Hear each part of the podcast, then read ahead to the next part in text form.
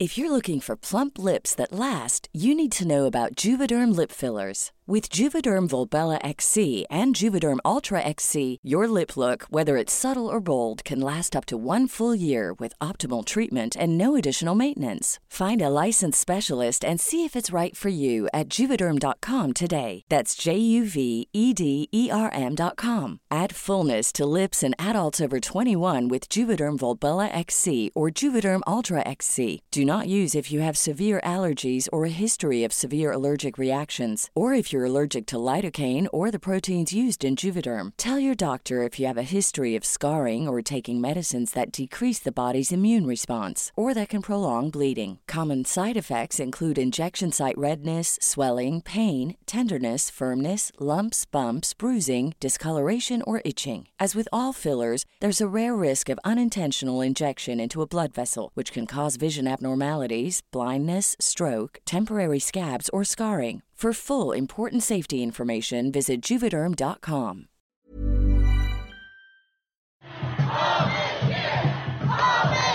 El 18 de junio de este caótico año 2020 ha sido por fin un día feliz de mil jóvenes llamados Dreamers. Esto porque la Corte Suprema de Estados Unidos anuló un decreto firmado por Donald Trump que negaba la residencia a estos jóvenes, que les negaba el derecho de estudiar el derecho de aspirar a la ciudadanía norteamericana. Esta acción llamada DACA, por sus siglas en inglés en Estados Unidos, fue una medida decretada por Barack Obama para proteger a estos jóvenes. Trump, cuando llegó a la presidencia, llegó con esta consigna antiinmigrante de terminar con todas las concesiones para estos jóvenes y para la migración legal e ilegal en general. Pero esta decisión pues nos ha traído esperanza de que todas estas medidas antimigratorias de Trump puedan revertirse. Todavía no se puede cantar victoria, pero pues a Trump le queda poco tiempo.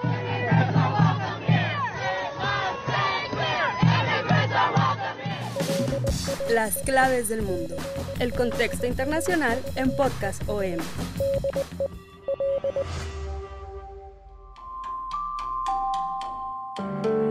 La tercera semana de junio de 2020 será recordada como una de las más nefastas para el gobierno de Donald Trump, ya que recibió tres golpes fuertísimos por parte de la Suprema Corte, que se supone está a su favor por haber metido jueces conservadores. El primer golpe fue la negativa de avalar las sanciones a la ciudad de santuario. Donald Trump metió una orden para quitarle fondos a las ciudades que se negaran a apoyar a las autoridades de migración a arrestar a migrantes, pero la Corte Suprema determinó que era legal que las ciudades pudieran tener sus propias políticas migratorias. Esto a partir de una controversia constitucional metida por el gobierno de California. El segundo golpe vino cuando la Suprema Corte le dio la razón a la comunidad lésbico y transgénero y dictaminó que ellos también se pueden acoger a los seguros de despido, que ellos que ellos también tienen derechos laborales y que no pueden ser despedidos por su orientación sexual. Esto a contracorriente de las voces conservadoras que solo les daban estos derechos a las personas heterosexuales. Y la tercera, que vivimos este 18 de junio, que es tercera estocada al gobierno de Donald Trump, pues es la legalización de los llamados Dreamers. La Corte le da la razón y, por lo menos por ahora, los Dreamers pueden festejar.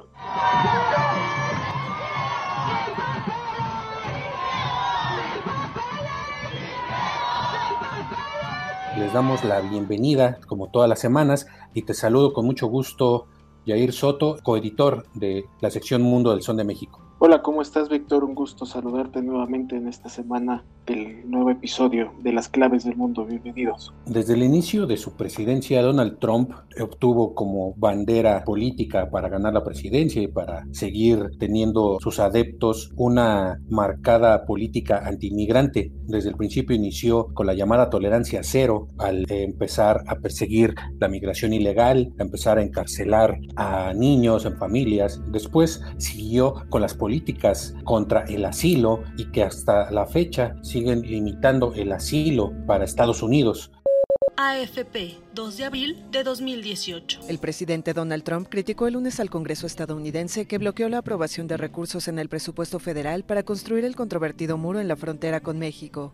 Durante meses los legisladores demócratas exigieron que a cambio de ese voto los republicanos adopten medidas para resolver la situación de casi 700.000 migrantes que llegaron al país en la infancia y normalizaron su situación de forma temporal mediante el programa DACA. Donald Trump.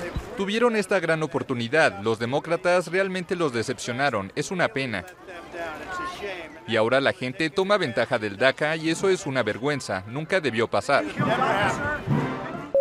Y para platicarnos un poco de este tema, invitamos a Carlos Colombo, abogado formado en Estados Unidos, es inmigrante y es fundador de la firma Colombo Anjor, que se dedica a la obtención de visas temporales y residencias permanentes, apoya a personas que quieran pues migrar a Estados Unidos de forma temporal. Te saludamos, Carlos, con mucho gusto y bienvenido a las claves del mundo. Víctor, un placer estar con ustedes. Un día histórico con inmigración por el fallo de la Corte Suprema apoyando a DACA que es uno de los programas que más ha ayudado a nuestra comunidad latina en Estados Unidos, especialmente nuestra comunidad mexicana y centroamericana. Realmente un día muy, muy feliz para nosotros para personas que vinieron a Estados Unidos como jóvenes, antes de los 16 años que entraron a Estados Unidos, basado en la fecha que pasó Obama esta ley, casi 10 años atrás, si la persona califica para ese tipo de protección, se llama acción diferida, o sea, la persona no va a ser deportada de Estados Unidos y va a tener un permiso de trabajo puede quedarse en Estados Unidos sin tener el miedo de la deportación y trabajar legalmente en, el país. La clave es cuando entraron a Estados Unidos y lo importante es poder tener esa protección a una deportación. Es un beneficio bastante importante porque muchos de estos jóvenes que vinieron, los padres los trajeron a Estados Unidos, nunca decidieron entrar a Estados Unidos de manera ilegal porque eran jóvenes, no podían tener esa intención bajo la ley. Eh, son personas que han aportado mucho. Por ejemplo, de esos 700 mil, más de 25 mil están ayudando hoy por hoy en el tema del coronavirus. Son ya personas que están ayudando a la economía, ayudando al país. Barack Obama, 15 de junio de 2012. This is not a path to citizenship.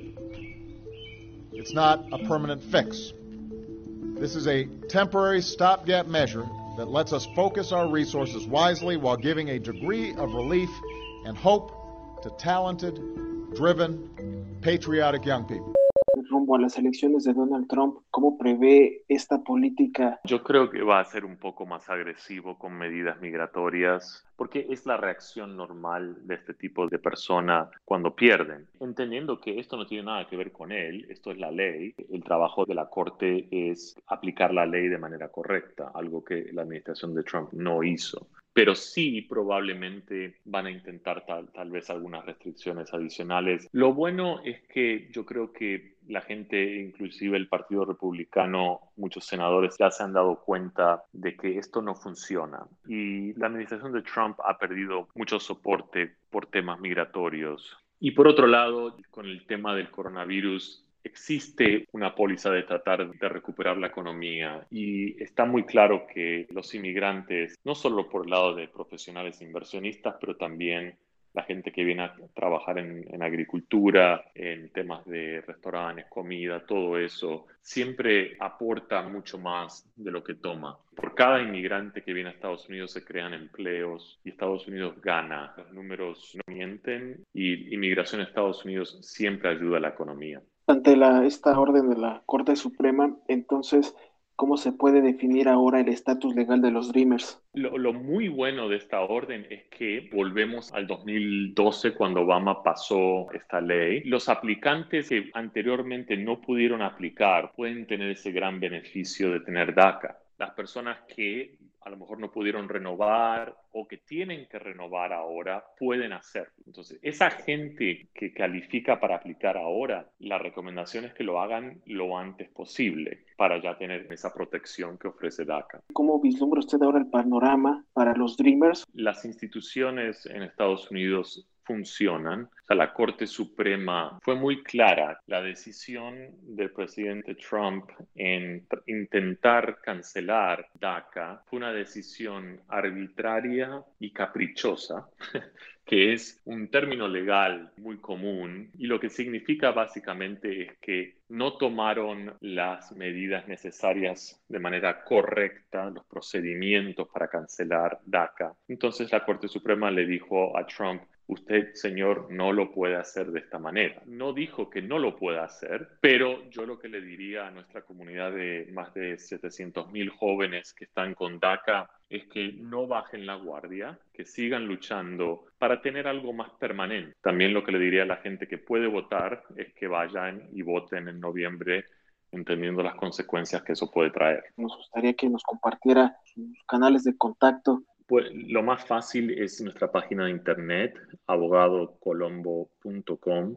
Ahí en nuestra página usted puede ver toda la información en español de nuestra firma, los tipos de visados que ayudamos a la gente. La sentencia llegó tres días después del octavo aniversario de DACA y Obama no tardó en acudir a Twitter para declararse feliz por los soñadores y pedir el voto para el virtual candidato demócrata en las elecciones de noviembre, el ex vicepresidente Joe Biden. En un comunicado, Biden prometió que si es elegido impulsará un proyecto de ley que incluya una solución permanente para los soñadores en su día 1 en el poder en enero de 2021. Decenas de soñadores y activistas que les respaldan celebraron la decisión delante del Supremo, con una enorme pancarta que rezaba, estamos aquí para quedarnos. En otras muestras se leía, ningún ser humano es ilegal, esta es mi casa. Reforma migratoria ahora. No somos invisibles. Con información de la agencia EFE. Para entender mejor el tema, qué mejor que el testimonio de una Dreamer que nos acompaña desde Minnesota, Estados Unidos. Se trata de Jocelyn Santos Aparicio. Bienvenida a las claves del mundo, Jocelyn.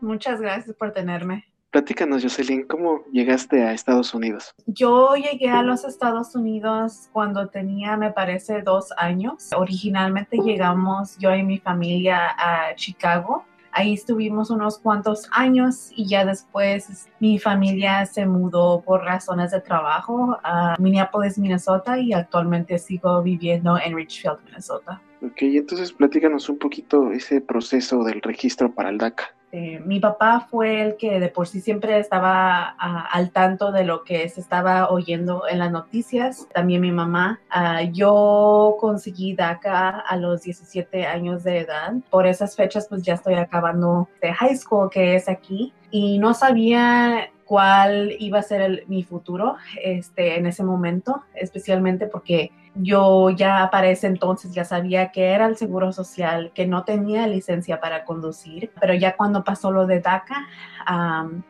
fue primero el buscar y buscar el papeleo que se necesitaba. Me acuerdo la primera vez ah, cuando yo apliqué fue directamente con un abogado porque pues obviamente nadie sabía cómo era ese proceso que tantos aparte de lo que se necesitaba Ah, que por cierto fue ahora ya reflexionando en esas primeras veces, fue un abogado de que cobraban like, demasiado, aparte del costo de la aplicación, que me parece que en ese entonces era de 300 a 400, actualmente yo sé que es 495, um, so también buscando cómo pagar para esa aplicación en ese momento. Entonces, eh, todo marcha ya está adscrita al DACA y de repente llega la presidencia de Donald Trump. ¿Qué te generó la política de Trump respecto a querer dar marcha atrás al DACA? No sé, fue algo muy pesado. Pues nosotros ya sabíamos de que hasta antes de que fue elegido siempre atacaba a todo mundo y fuimos unos de los primeros que también fueron, fueron atacados, aparte de la comunidad LGTB. Ya tratábamos lo más que pudimos para que no fuera elegido Ah, especialmente like en Minnesota. Este, aquí somos muy ah, azules, que es like demócratas aquí. O sea, no lo los esperábamos de que iba a ganar, pero también viendo cómo es la gente, especialmente en otras partes de Minnesota, que es, es muy racista la gente aquí. Este, nosotros pues ya sabíamos de que teníamos que seguir luchando hasta y hasta la fecha seguir luchando no nada más por DACA, pero sino también para una protección permanente que incluya a los 11 millones de indocumentados que viven actualmente en Estados Unidos. Desde que empecé, like, a fines de mayo, siento que no he podido, like, respirar, porque pues aquí lo que, con lo que pasó con George Floyd, este, toda, like, eh, y me queda como a, 15, like, 10 o 15 minutos de aquí de mi casa, o sea, súper cerca, tuvieron toque de queda aquí donde no podía salir. Y luego, pues, este, yo tengo un póster donde dice que las vidas negras importan. Y lo tuve que quitar porque, pues, había, like, sí se puso bien feo porque habían miembros del Ku Klux Klan que estaban pasando por las casas y, pues, ha estado muy intenso. Sabemos de que como comunidad latina tenemos que unirnos, no solamente gente de, like, de nosotras que son like, latinos, uh, pero también gente negra para también seguir luchando por una protección que no solamente proteja a los mexicanos que estamos en Estados Unidos, pero que incluya a los centroamericanos, a los de Sudamérica y a los inmigrantes que también son negros. La liberación en total de nuestra comunidad tiene que ser inclusiva con diferentes personas de otras partes del mundo. Siempre va a ser seguir luchando hasta que podamos, aunque no tengamos el poder de votar aquí, tenemos personas de que podemos comunicarnos este, y decirle a las personas de que voten por alguien que no sea Trump, básicamente. Tras el fallo del Tribunal Supremo, ¿ustedes ven como un triunfo para los Dreamers esta decisión? Sentí una sensación de alivio como por tres segundos, pero después se convirtió en coraje porque DACA hizo mucho daño a la comunidad latina porque puso la narrativa de que hay un inmigrante malo y un inmigrante bueno. Los buenos somos nosotros los que nos consideran los dreamers, de que hacemos todo por la ley, eh, vamos a la escuela, tenemos buenos trabajos. Yo tomo esto sí es como algo de que tenemos que celebrar ah, porque pues sí tenemos otra vez like esa protección pero también a la misma vez viene siendo lo de dos años, cada dos años renovar. So, con DACA me da habilidad de tener, de conseguir este, licencia aquí y tener seguro social, que es lo que necesito para que no tenga orden de deportación ni nada de eso, pero no me da donde puedo salir del país. No puedo este, conseguir ciudadanía hasta el momento. Este, parece que también Trump dijo en Twitter de que él va a seguir tratando de quitar este programa. Esto no es permanente. Um, por eso para mí no viene siendo algo por que celebrar a mayores, especialmente cuando tengo a mis padres de que no tienen nada. Luz Chávez, beneficiaria del programa DACA, AFP. 18 de junio de 2020. Llegué aquí en 2002, cuando tenía cuatro años. Mucha gente ha sabido durante toda su vida que son indocumentados, pero yo lo supe hasta mi último año de bachillerato, cuando apliqué a DACA. Cuando lo descubrí, toda mi vida cambió. Los Dreamers estaban en un limbo legal desde que Trump decidió en 2017 terminar el programa de acción diferida para los llegados en la infancia. ¿Y con qué organizaciones estás trabajando? Pues yo hago mucho trabajo independiente, pero algunas organizaciones con quien trabajo es um, Navigate Minnesota y Unidos Minnesota. Ya tengo varios años organizando con ellos. Viene siendo comunidad latina, um, muchos mexicanos, pero también tenemos centroamericanos, uh, inmigrantes de África. So, tratamos de ser inclusivos, diferentes partes del mundo, pero también diferentes orientaciones sexuales también. ¿No te irás a México? Cuando todo esto estaba con mucha incertidumbre de lo que va a pasar con DACA, me puse a pensar en cómo sería la vida sin tener DACA. Quizás en Estados Unidos no pueda conseguir la carrera que tenga, que es lo que estoy estudiando, pero sí a veces me, me he puesto a pensar en cómo sería esa realidad en donde nací, que es la Ciudad de México más a fondo de eso, si sí me voy a ir o no, si es que pasaría algo, no lo sé. Nuestra comunidad latina ha estado sobreviviendo sin documentos. So, si fuera a pasar algo de que ya no tenga ese documento, yo sé de que tengo comunidad de que me pueda respaldar. Vengo de una familia que llegó sin documentos y todavía están aquí en Estados Unidos trabajando y luchando pues por lo poco que pueden tener aquí. Estoy en la Universidad de Minnesota este, para dos carreras, uh, psicología y estudios chicanos latinos. Yo siempre he trabajado, siempre he, he, querido trabajar desde que me dio este, la oportunidad de DACA. So ahí voy a paso de tortuga, pero pues ahí voy. te agradecemos mucho por tu testimonio. Y bueno, finalmente les invitamos a que nos sigan escuchando en las claves del mundo en todas las plataformas digitales de podcast como Spotify, Google Podcast, Apple Podcast y Omni. Ahí podrás escuchar toda esta oferta que Organización Editorial Mexicana pone a su disposición, como el podcast de Periodismo en Riesgo que conduce Marta Ramos y Alejandro Jiménez, con un enfoque de los comunicadores que viven bajo presión o en situaciones de peligro para informar. También los invitamos a que se suscriban y que estén al pendiente todos los lunes de una nueva emisión de las claves del mundo. Eh, ponemos en sus manos nuestros eh, canales de comunicación eh, para que se pongan en contacto a través de nuestra cuenta de Twitter, arroba podcastom, y nuestro correo electrónico podcast arroba mx. Ahí escríbanos, envíenos sus opiniones, sus críticas, sugerencias, y como cada semana agradecemos la producción de Mitzi Hernández. Nos escuchamos la próxima semana, Víctor. Eh, muchas gracias por seguirnos escuchando. Hasta luego. Esta es una producción de la Organización Editorial Mexicana.